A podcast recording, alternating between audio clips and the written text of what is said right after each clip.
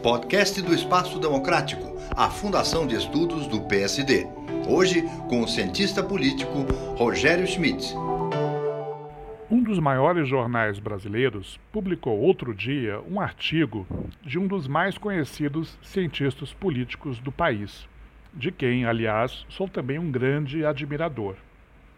Nesse artigo, o meu colega critica o sistema eleitoral que utilizamos na escolha dos nossos deputados federais e propõe a sua substituição por um outro sistema. A leitura desse artigo me trouxe a inspiração para o podcast de hoje. Eu gostaria de falar sobre as três maneiras pelas quais nós, os cientistas políticos, costumamos intervir no debate público.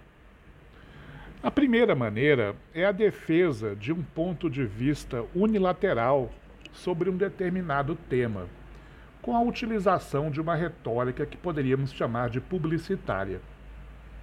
Se sou, por exemplo, a favor da adoção da monarquia, vou defender a sua adoção apresentando todos os seus aspectos positivos, sejam eles reais ou imaginários, e enumerando todos os aspectos negativos, verdadeiros ou falsos, das outras formas de governo.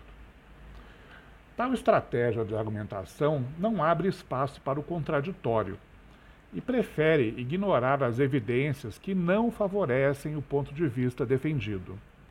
Foi justamente o que observei no artigo mencionado na abertura do, do podcast. A segunda maneira de participação dos cientistas políticos no debate público é através da popularização dos debates acadêmicos. Nesse caso, ao falarmos sobre um determinado tema, nós citamos os principais autores, estudiosos daquela área, procurando divulgar para um público mais amplo as principais evidências favoráveis e contrárias que são encontradas na literatura especializada. Essa segunda estratégia de argumentação é menos apaixonada e é mais equilibrada do que a primeira. Ela não toma as suas próprias recomendações como se elas fossem as únicas possíveis no debate público. A terceira e última estratégia de argumentação dos cientistas políticos é aquela utilizada pelos que fazem análise profissional da conjuntura política. O que é mais relevante aqui não é tanto o conteúdo substantivo das alternativas postas sobre a mesa no debate de um determinado tema, e sim a viabilidade real de que elas venham a ser adotadas ou rejeitadas. Voltemos ao tema da monarquia. O que interessa a este terceiro tipo de análise é mensurar, por exemplo, as chances de que uma PEC, mudando a atual forma de governo, seja aprovada no Congresso.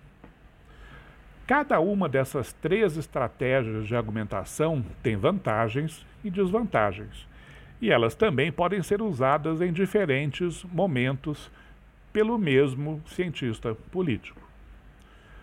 Pensando bem, acho que elas se aplicam não apenas a nós, cientistas políticos, mas a todos os profissionais que participam do debate público. Rogério Schmidt para o Espaço Democrático do PSD.